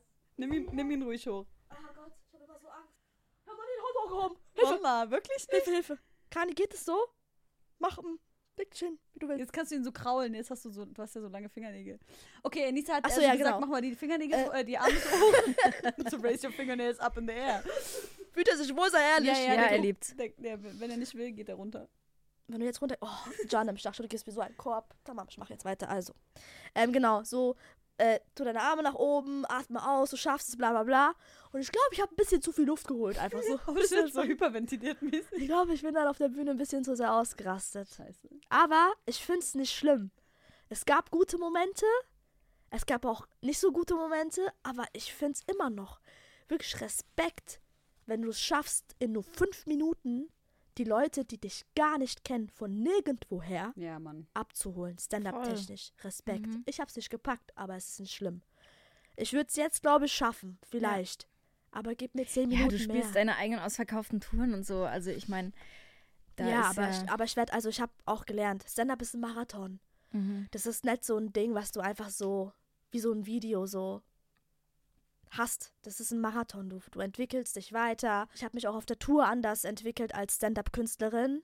Ich weiß jetzt, wo meine Stärken sind, wo meine Schwächen sind. Ich weiß es jetzt. Ich weiß jetzt, wie ich am besten auch mit dem Publikum interagiere, ohne dass es so gezwungen kommt. Ja. Manchmal passieren einfach Momente, die sind legendär. Ich werde niemals vergessen, hier in Berlin, ne? Es war so geil. Da waren zwei Jungs, die haben neben mir, so, also fast neben, also neben der Bühne gesessen. Und, ähm, Maschallah, Kanye hat echt viele Haare. Und, ähm, die haben so laut geschmatzt beim Popcorn-Essen, dass ich es einfach ausgenutzt habe. Und dann, und dann war es wie so eine riesen Klassenfahrtatmosphäre. Also ich liebe es, wenn dann die Leute auch vergessen, dass das eine Bühne ist. Will ich ja auch. Ja. Und dann rufen die ihre verrückten Geschichten rein und das ist einfach perfektes Material. Was ist da noch so passiert mit Leuten aus dem Publikum? Zum Beispiel habe ich über die Kupferkette gesprochen gehabt. Ich versuche ja auch immer so ein bisschen so versteckte Messages mitzugeben, so Mädels, wenn es geht, wirklich schon, wenn es geht, haltet euch fern von der Pille und so, die Kupferkette ist schon geil, bla bla bla. Und ich habe immer so getestet, wer, ob, ob es in den Städten Menschen gibt, die wissen, was die Kupferkette ist. Und hier in Berlin, Louis heißt der, ich werde ihn niemals vergessen, der kam mit seiner Freundin. Ich frage so, weiß jemand, was die Kupferkette ist? Und Louis aus dem Nix, er hat die ganze Zeit kaum was gesagt vom Publikum aus, macht so, ja, ich weiß, was das ist. Und alle waren so, oh, Louis, ne? Ich sag so, wie heißt du? Louis. Auch so voll so aufrecht. Louis. Der ist so, auch so einer, der gesagt hat, das war ein wunderschöner Abend, Pascha, Dankeschön. Ich lieb den einfach. Der war, glaube ich, zwei Jahre jünger, also der ist zwei Jahre jünger als ich. Der sagt so, die Kupferkette ist eine hormonfreie Verhütungsalternative. Der ganze Saal ist einfach ausgerastet auf diesen Moment. Wisst ihr, was ich meine? Ja. Und ich sag so, Louis, Digga, wer bist du? Und so. Ja, also ich werde auch mit meiner Freundin darüber sprechen und so. Wir haben schon Termine und alles. Erzählt er einfach so. Die Freundin daneben. Ey, das war einfach ein geiler Moment. Und, und letztens, da hat, ich habe ja dieses Funkformat Hotline Bling, der hat angerufen ja, Parshot, ich wollte dir Bescheid sagen, sie hat jetzt die Kupferkette. ich denke mir geil. Also es ist so geile, also geile Momente. Das ist einfach live, das ist einfach Hammer. Mann, aber das ist auch eine große Kunst, ordentlich auf Leute eingehen zu können, die äh, einfach reinrufen. Und Jana, mir ist aufgefallen, es ist doch gar nicht mal so schwer, wie man denkt. Man muss die Leute wirklich nur behandeln wie Cousinen und Cousins. Manchmal, manchmal, ich, ja, ich schwöre bei Gott, ne, ich muss so lachen. Manchmal denke ich mir so, vielleicht bin ich ein bisschen zu viel Cousine und Cousin-Feeling, weil die Leute schreiben mir, egal wo ich bin, ey, ähm, Ding, komm mal heute Abend vorbei. Einfach so auf Insta. Und ich bin immer so kurz so verwirrt. Ich so, sag mal, bist du, kennen wir uns oder yeah. so? Aber, nee, nee, ja. aber Ding, komm mal vorbei so wehe, du kommst nicht vorbei. Und ich krieg da so Schuldgefühle, weil ich nicht vorbeikommen kann. Weißt du, was ich meine? Also manchmal habe ich gar kein krasses Künstler, künstlerisches Standing, aber auf der Bühne ist es super. Ja. Weil dann kommt, also dann kommt es ja von alleine, dann ist es so ein so ein Rhythm and Flow mit dem ja. Publikum. Ja, Mann. Aber das, das ist ein das geiles ist so Phänomen da. irgendwie. Ja, also das, was du gerade sagst, das kommt mir auch übelst bekannt vor. Ich glaube generell ganz viele Sachen sind voll ähnlich zum MusikerInnen-Dasein. Ähm, und wenn ich irgendwie auf Tour bin mit Leuten und wir sind in irgendeiner Stadt und spielen, also du kannst safe davon ausgehen, dass danach zehn Leute sagen, äh, ja, weil man, man, man will ja so auf per Du sein auf der Bühne und mit den Leuten so eine Connection aufbauen. Und dann sagen die, äh, bist du halt, keine Ahnung, irgendwo in Rostock oder so. Und dann sollen wir noch in die Lieblingsstudentenkneipe kommen und Billard spielen und so. Und ich finde es eigentlich auch voll süß aber was die ja nicht wissen, ist, dass es einfach ein übelst harter Job ist, auf Tour zu sein. Oh, und dass man nicht jeden Abend mit super fremden Leuten äh, noch in eine Bar gehen kann. Nicht jeden Abend, ab und zu ja. Und ab und zu macht man das dann auch, aber äh, mit einer Selbstverständlichkeit wird in die DMs geslidet, als wäre man dort schon immer Stammgast gewesen in der Bude und würde heute Abend wieder zum Stammtisch kommen. Ey, das ja, ist mir voll. aufgefallen, als ich äh, beim Frauenfeld moderiert habe und mit Roos unterwegs war. Roos äh, Moderator bei hiphop.de gewesen früher und natürlich auch selber Entertainer und auch Comedian und auch DJ. Und der hat ähm, wir sind irgendwie auf dem, auf dem Festivalgelände halt herumgelaufen. Und damals war was los, so diese größte, sein größtes Format und eigentlich auch das größte so Hip-Hop-Format in Deutschland. So alle wurden dort interviewt und jeder kannte ihn einfach. Ich bin sage und schreibe 20 Meter mit diesem Mann gelaufen. Menschen sind auf uns zugerannt und haben ihn angesprungen hochgehoben. oh Gott, das ist übelst übergriffig. Das war so übergriffig. Wow. Und ich habe mit ihm dann darüber gesprochen. Er meinte dann zu mir, ach so, es gibt übrigens auch eine richtig tolle Folge Homegirls mit Ruth, die ihr unbedingt hören müsst. Aber kurze Triggerwarnung an der Stelle, es geht äh, da, so um, um schwere Krankheit und schweren Corona-Verlauf, aber wirklich eine der krassesten Folgen, die wir gemacht haben letztes Jahr. Auf jeden Fall hat er dann gesagt, so, ey, das ist da, der Grund dafür ist, wie ich in meinen Interviews mit den Leuten rede und dass ich mit allen so auf Bro bin einfach, so dass und wie ich auch meine Vlogs mache, dass einfach alle denken, so ich bin deren Bro, das ist auch ein Erfolgsrezept natürlich, dass du allen das Gefühl gibst, Ja, so du klar. bist du bist einer von denen, du bist ein Homie und so weiter und so fort. Und das hat mir wirklich in dem Moment habe ich wirklich entschieden, niemals werde ich diesen Weg gehen. Auf Instagram den Leuten das Gefühl zu geben, dass jeder meine Schwester und mein Bruder ist.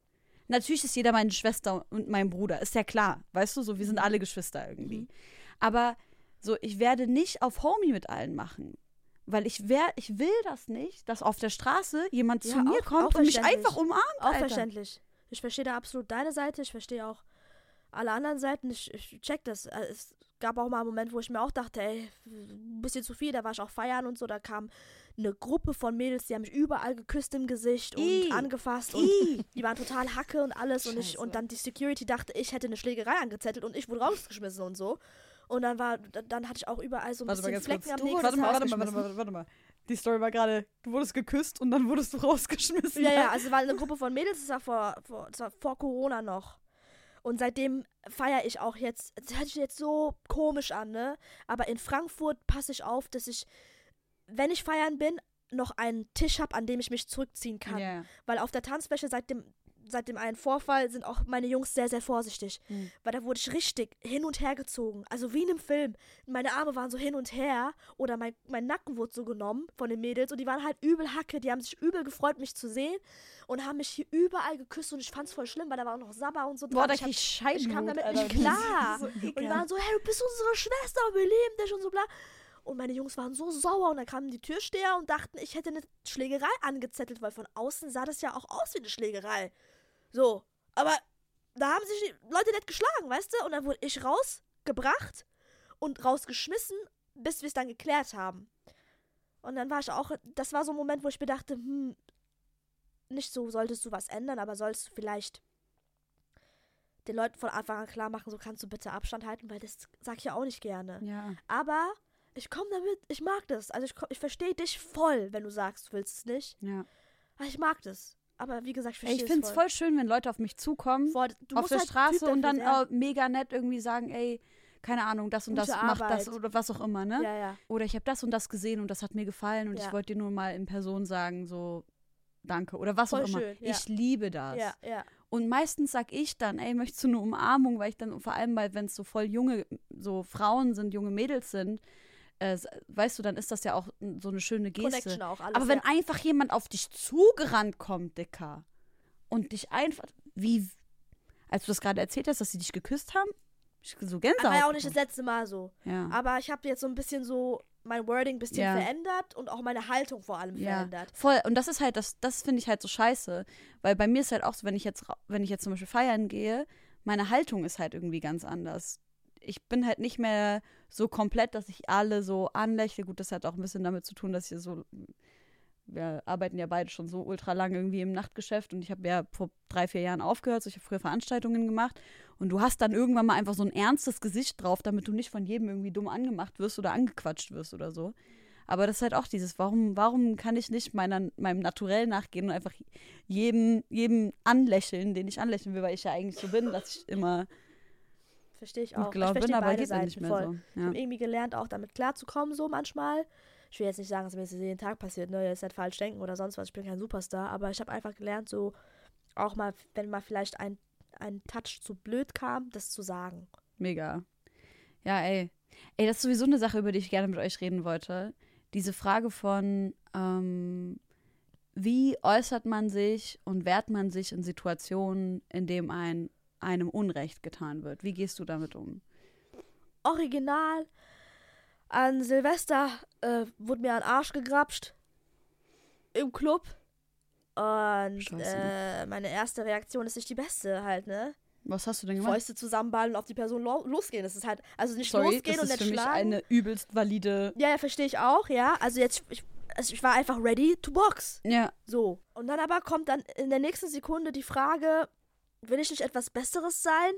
Na, dann gehe ich und petz, Alter. Einfach so, ich verpetz halt die Person. Am Ja. besten nicht bei meinen Jungs, weil die sind Ja. sehr, sehr empfindlich bei sowas, sondern beim Türsteher, bei der. Security. und der wurde dann rausgeschmissen, der Typ, und fertig, oder was?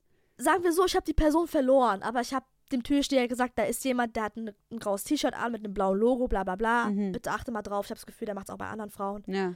Hab den verloren. Ich glaube, der wurde auch schon, glaube ich, danach rausgeschmissen. Okay. Weil ich habe den den restlichen Abend dann gar nicht mehr gesehen. Verstehe. Aber ich, ähm, ja, ich habe auch so ein bisschen gelernt, halt nicht drauf loszugehen.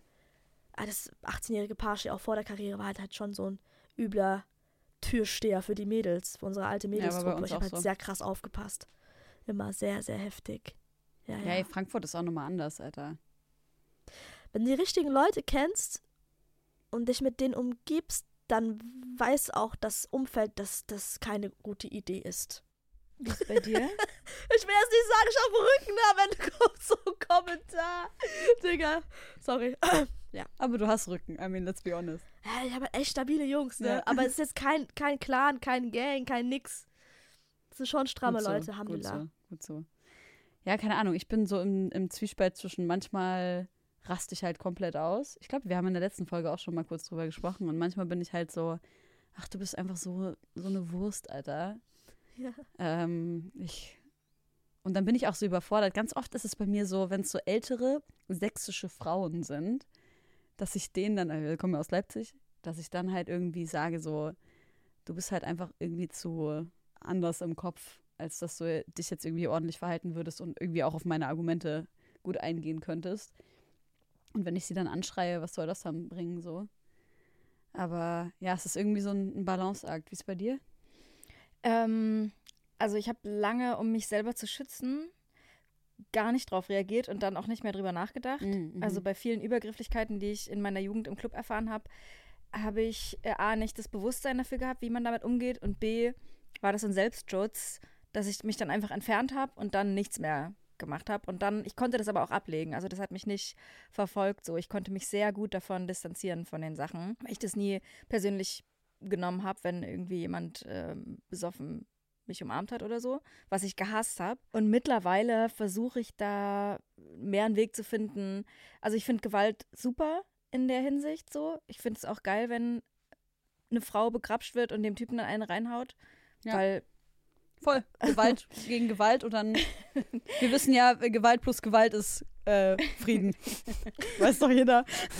Ja, ich könnte es auf jeden Fall niemandem verübeln. Ja, ich überhaupt nicht. Genau, aber prinzipiell versuche ich mich für solche Situationen zu wappnen, aber es fällt mir voll schwer. Es ist eigentlich der Klassiker, dass ich dann danach denke, oh, was hätte ich jetzt alles Kluges sagen und machen können Mann. und dann ist die Situation vorbei und dann lasse ich sie auch ziehen. Ist ja auch schwierig, zum Beispiel in einem Club irgendwie der Person dann was zu sagen. Ja. Die Mucke ist übest laut, der Ja. hat dich gerade Hey, begrapscht. Entschuldigung. Ey, Du ich bist weiß, habe ich so- diese Story mal erzählt von diesem widerlichen Arschloch, der mich und meine Freundin beim Tanzen gefilmt hat? Hä? Wir waren irgendwie 19 oder so. Wir waren feiern im Nachtcafé damals. Und dann kommt dieses. Moment, habt ihr einen Laden, der heißt Nachtcafé? ja, Oh, das hatten wir bei uns in Darmstadt auch. sweet, ne? Ja. Wir waren im Club, ich und meine Freundin äh, Tatjana. Und wir haben halt getanzt. Und da kommt dieser Wichser und filmt uns halt beim Tanzen. Und wir haben halt so ein bisschen so enger getanzt, halt, was weiß ich. Und ich gehe halt zu ihm hin. Ich so, hast du uns gerade gefilmt? Und er so, nee. Und ich so, ich hab's genau gesehen, dass du uns gefilmt hast. So, dein Blitz ist an, du Hund. Horror, Horror. Und er so, nee, ich hab dich nicht gefilmt. Und dann habe ich halt sein Handy aus seiner Hand genommen und habe halt gesehen, dass, ne, das Video war gerade noch offen. Und dann sagt er halt, gib mir das Handy wieder, Schlampe. Horror, Horror, Horror, Horror. Habe ich ihn angeguckt. Ich bin relativ ruhig geblieben. Ich habe ihn angeguckt und gesagt, sag das nochmal. Hat er gesagt, gib mir das Handy wieder, Schlampe. Ich habe sein Handy genommen, bin gegangen. Damals die Tür im Nachtcafé, da war ein Typ, der war so böse, Alter. So ein böser Typ. Böser Typ. Ja, der war richtig böse. Oh, sah der gut aus? Nee. Ach, okay. oh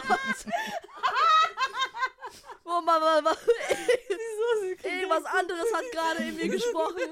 Mit, dieser, mit diesem Blick, so, wir nennen das übrigens in Frankfurt bei uns so in der Gang so dieser Fetischblick, dieses ist ja toxisch. Oh. Oder wenn wir was geil finden, schreiben wir auf WhatsApp, oh, aha, oh. So, oh. Erzähl weiter. Das sah nicht gut aus? Nee. ähm, auf jeden Fall, ich Spaß. wusste halt genau, weil der halt auch Kanacke war und wir waren was, keine Ahnung, fünf Kanackenmädels in dem ganzen Club, dass er halt auf uns besonders aufpassen will, so. Und dann habe ich ihm gesagt, so, war so ganz ruhig, ich so, hier, hör mal zu, hier ist das Video von uns, der hat mich Schlampe genannt. er ist rein, dieser Typ hat diesen Club nie wieder von innen gesehen. Das war die schönste Genugtuung meines Lebens. Hast du den zusammengeschlagen oder was? Nee. Oder was? Also ich weiß nicht, was er mit dem gemacht hat, aber der hat ihn halt rausgetragen einfach. Und das war so Genugtuung Ich glaube nicht, genug. dass die die Leute dann direkt zusammengeschlagen haben, um ehrlich zu Der, sein. nee. Aber Vielleicht privat dann, aber nicht. Ja, aber das war auf jeden Fall so eine schöne Genugtuung, das in dem Moment einfach nicht selber zu klären. Weil, Alter, was willst du auch machen? So, keine Ahnung, ich bin 1,57 groß, der Typ ist, keine Ahnung, 1,80, 1,90, whatever. Was soll ich denn da machen? So, dann hau ich dem halt einmal auf die Fresse und dann, als ob denen das so weh tut, dass er mich nicht zurückschlagen würde. Ich erwarte auch nicht, dass ein Typ, wenn ich ihn schlage, mich nicht zurückschlägt. Warum denn? Nur weil man Frauen nicht schlägt? Das ergibt keinen Sinn so. Aber ja, ich bin da deiner Meinung so. Hier ein Appell an alle ZuschauerInnen, ZuhörerInnen. Äh, wehrt euch. In welcher Form auch immer es euch genehm ist, in welcher Form auch immer es Sicher euch irgendwie euch ja, sicher anfühlt. Und lasst Gewalt jeglicher Art und ihr entscheidet, was Gewalt ist und was keine Gewalt ist, nicht auf euch sitzen. Ich denke halt immer an meine Mutter, ne? Meine Mutter ist so super, super, super empfindlich. Also meine Mama hat sehr, sehr viele Brüder auch verloren. Und sie ist halt super vorsichtig. Sie sagt immer, bitte bring dich einfach nicht in Schwierigkeiten. Ich brauche es nicht in meinem Leben, mein, meine Tochter zu verlieren. Und ich bin halt immer, ich, egal in welcher Kurzschlusssituation ich bin, ich habe immer ihre Worte und ihr Gesicht direkt im Kopf. Ich bin so, äh, reiß dich zusammen, weil du weißt nicht, was passieren könnte. Das ist so ein Grund, warum ich dann es vielleicht anderen überlasse oder Ja. petze. Anderen überlassen es immer eine stabile Lösung, Mhm. finde ich. Vor allem als kleine Frau so. Auch wenn es sich scheiße anfühlt, irgendwie diese Kraft nicht zu haben, für mich zumindest. Voll. Ich verstehe dich da voll. Ähm, aber ja, das stimmt schon. Für mich ist immer dieser Gedanke, keine Ahnung, meine Eltern haben irgendwie nicht dieses ganze Leid auf sich genommen, damit ich, damit ich komme und Scheiße baue. So. Ja, ja. Naja, Leute. Ey, ich würde jetzt auch gar nicht versuchen, hier noch die Kurve zu kriegen, um hier irgendwie eine Lightness reinzukriegen. Weil es wird schwer. Erzähl doch mal einen Witz. Horror. Kennst du so? Größter Horror. Du bist auch Comedian. Josi- Ja, erzähl mal. Josi, Josi immer so. Kannst du mal. Wiki, wiki. Mach mal Wiki, Wiki. Naja. Soll ich jetzt einen Witz erzählen oder was jetzt gerade erwartet? Nein, das war, ein, das war ein offensichtlich sehr lustiger Scherz von mir. Der typische Scherz, wenn du dich als Comedian irgendwo vorstellst. Aber kannst du einen Witz? Jetzt mal ernsthaft. Ich sag dir ehrlich, ich sollte für ein, für ein kommendes Projekt so ein paar Flachwitze raussuchen. Und die letzten zwei Nächte meines Lebens war ich irgendwie gefühlt auf Google unterwegs, auf allen Flachwitz-Plattformen. Wie nennt man das? Karlkauer? Was weiß Karlauer ich? oder Was so? weiß ich? Keine Ahnung, habe ich auch zum ersten Mal gehört. Es gab einen guten Witz, den ich super finde. Den habe ich jetzt schon 20 Leuten erzählt. Wirklich. Nur drei von denen haben nicht gelacht. Ist Okay. eine gute Quote. Okay, Also. also ich werde dir vorher raussagen, Josi wird wahrscheinlich nicht lachen. Ja, und liebe ich. Mein bester Freund hat auch nicht gelacht. Also, ihr würdet euch wirklich super Ja, verstehen. glaube ich. Wir sind eine Person. Also, sind da zwei Elefanten, sehen sie einen nackten Mann, menschlichen nackten Mann. Sagt der eine Elefant zum anderen, wie kann der bloß mit seinem Rüssel essen? Ich muss nur lachen, weil du so, so viel lachst.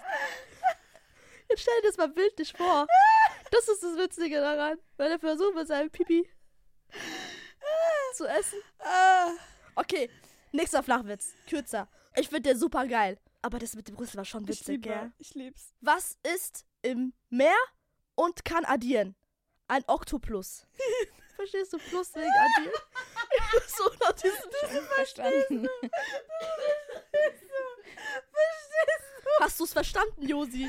Oder soll ich dir das jetzt nochmal erklären? Nee, erklär mal. Also, Oktopus ist ja das Tier. Das ist ja im Meer. Und du weißt, weißt ja, wie Oktopus geschrieben wird. O-K-T-O-P-U-S. Ich musste einfach kurz überlegen. Und du weißt ja, was ist das Zeichen für addieren? Plus. Ja, verstehst du den Witz? Die haben ein L dazwischen getan, deswegen hört sich an wie Oktopus. Ich lieb's. Josi ist die Stell dir, Eiskönigin. mal, Du stell dir bist mal vor, bitte, wie der Typ mit seinem Pipi versucht, eine Erdnuss zu essen, bitte. das ist, Oh, das guckt ist so mich nicht so erwartungsvoll an. Ich möchte euch nicht enttäuschen. Warte mal, was, weißt du, was mir gar nicht passt? Nein. Schuhgröße 40. Der ist super schlecht, gell? Aber meine Jungs rasten aus auf den. Die flippen aus. aber immer wieder? Ja, äh, so. Oder weißt du, was ich gar nicht kann? Ich sag was? Ja, Chinesisch. Die flippen aus. Die gehen, kennst du, wenn Jungs so richtig so und sich dann, die lachen so? Und dann machen die? Das, ich muss lachen, wenn die sich so richtig feiern und so. Das ist so schlimm. Bruder, Bruder, ja, Bruder. Ich ist ja nicht Mann, was soll ich sagen? Ey, ich finde, wir haben die Kurve richtig krass gekriegt. Du hast ein paar stabile Witze Gar erzählt. nicht. Krass, die lacht wie sieben Jahre. Mache ich mit dieser Frau im Hier, Podcast. ich sitze auch im Raum, ne? ich guck dich gerade an. Okay. Über was lachst du? Guck mal, warte mal kurz. Sieben Jahre. Und der schönste Moment in meinen letzten sieben Jahren Leben war der Moment, in dem ich es geschafft habe, Josi so richtig zum Lachen zu bringen. Wirklich, ich werde das Und nie wie? vergessen. Ich weiß, ich schwöre dir, ich weiß nicht mehr, was ich gesagt Das war habe. bestimmt ein Pimmelwitz. Aber das war so, das war so schön, wie du gelacht hast, dass ich so lachen musste, dass ich geweint habe. Ich werde das nie vergessen. Lachst du, wenn Menschen auf die Fresse fallen? Babys ja, Tiere nein. Ich lach voll gerne, Ja. aber es ist, so, es ist immer Situationskomik oder richtig niveauloser unter der Es muss, Gürtellinie. richtig, es muss richtig Pimmel sein. Ja. Obwohl sie ja gerade einen Pimmel Hat doch einen Pimmelwitz gerade gemacht? ja, aber Rüssel. der war zu, zu also so Witze, pimmelig? über Witze lache ich generell nicht. Ja, das stimmt. Es gibt ich habe wirklich schon nichts, viel was versucht. ich lustig Ich hätte finde. dich warnen sollen, Paschat. Aber ich hoffe, dass Mein, mein... mein Ego ist jetzt, ich, ich, es kratzt so, ich will die jetzt am liebsten jetzt Aber auf Insta sie so hat alle für uns Witze beide schicken. ich wollte gelacht. gerade sagen. Ich habe so Digga, übertrieben. der, das ist auch echt, ich hab mich echt, also diese Vorstellung, wie der da mit seinem Pipi ein. Ja, Erdnuss. Ja, okay, weiter. Nee, nichts, das war's, wir beenden das jetzt hier. Ey, Wir Paschat. beide werden diese. Ich so, ah, Bruder, der war geil, Oh mein Gott, ich Weißt liebe du dich. noch? Ich liebe dich, Bruder. Du verstehst mich. Du bist mein Bruder. Also, so untereinander, die Jungs. Ich bin so. Wegen Octoplus, voila. Du bist mein Bruder wegen Octoplus. Wirklich Horror. Leute, es war wunderschön, dass du da warst. Voll, Ich hab vielen auch Dank, wunderschön, dass dass du den weiten Weg auf dich genommen hast, um uns ein Ja, sehr gerne. Echt. Und das, obwohl du krank bist. Ja, Mann. also, wie gesagt, also, ich glaube, es wird die nächsten Monate nicht besser so gefühlt. Vielleicht braucht einfach auch endlich diese Nasenscheidewand-OP. Ich weiß es ja auch nicht. Das war gerade so hässlich, was ich gerade gemacht habe. Ich liebe das. Ich weiß es ja auch nicht. Ich find's Ganz schlimm. Ey Leute, Pascha, danke, Ja, dass du John. am Start warst. Gute Ich Besserung. Wir wünschen dir Danke viel Erfolg euch. für alles, was die Woche kommt. Die Woche vor allem? Die Woche schon. Dieses. Jahr eigentlich. Freitag. Die Woche. Wir Für wünschen dir Freitag. viel Erfolg, dass du stabil bleibst und morgen nicht feiern gehst. Guck mal, ich gehe morgen feiern. Chalas. Aber, aber ich hab wirklich, ich weiß jetzt wie. Also ich gehe wieder back to the old roots. Okay. S- Sober Pascha. Diese Playlist ist so eine gute Idee. Ich freue mich echt auf eure Playlist, ne? Was für unsere? Das ist hier ein Dreier-Dings. Ja. Oh mein Gott, muss ich jetzt auch arbeiten? Ja. Mhm. Horror. Ja, okay. Ich mach gern. Leute, schön, dass ihr eingeschaltet habt und wir hören uns in zwei Wochen wieder. Bis dann. Tschüss.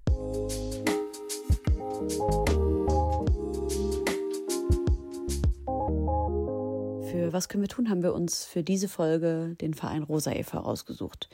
Die haben den Ansatz, queerfeministische und antirassistische Arbeit zu machen und postkoloniale Strukturen zu hinterfragen und haben ein Projekt, was mir vor allem sehr gut gefällt und das ist der Rolling Safe Space. Auf einer Halbinsel in der Nähe von Athen gibt es drei Geflüchtetenunterkünfte und dort fahren sie mit einem LKW, der eben den Namen Rolling Safe Space hat, von Unterkunft zu Unterkunft und verteilen dort Hygieneartikel, Menstruationsartikel an Frauen, ähm, haben Angebote für Kinderbetreuung, Angebote für Bewegung und Sport und das finde ich sehr, sehr unterstützenswert. Also wenn ihr nicht wisst, was ihr jetzt gerade mit eurem Geld tun könnt oder mit eurer Aufmerksamkeit, dann ähm, schenkt das oder spendet das doch an den Rosa e.V. Aber hier stellen die sich auch noch mal selber kurz vor. Wir sind Rosa, Rolling Safe Space, eine mobile Anlaufstelle für Frauen auf der Flucht. Der Rolling Safe Space ist ein umgebauter LKW. Mit diesem fahren wir mehrere Geflüchtetenunterkünfte auf dem griechischen Festland an und stellen dort einen Rückzugsort und Treffpunkt für Frauen bereit, inklusive Kinderbetreuung, medizinischer Beratung und Workshops zu frauenspezifischen Themen, zum Beispiel Brustkrebs und Selbstverteidigung. Fast die Hälfte aller Menschen auf der Flucht sind Frauen. Dennoch gibt es kaum Schutzräume für sie. Das wollen wir ändern und uns mit den Frauen solidarisch zeigen.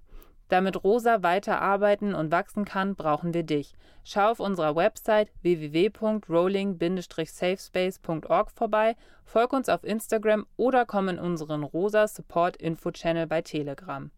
Egal ob mit einer Soli-Party in einer Lokalgruppe oder als Crewmitglied in Griechenland, wir freuen uns auf neue Menschen bei Rosa.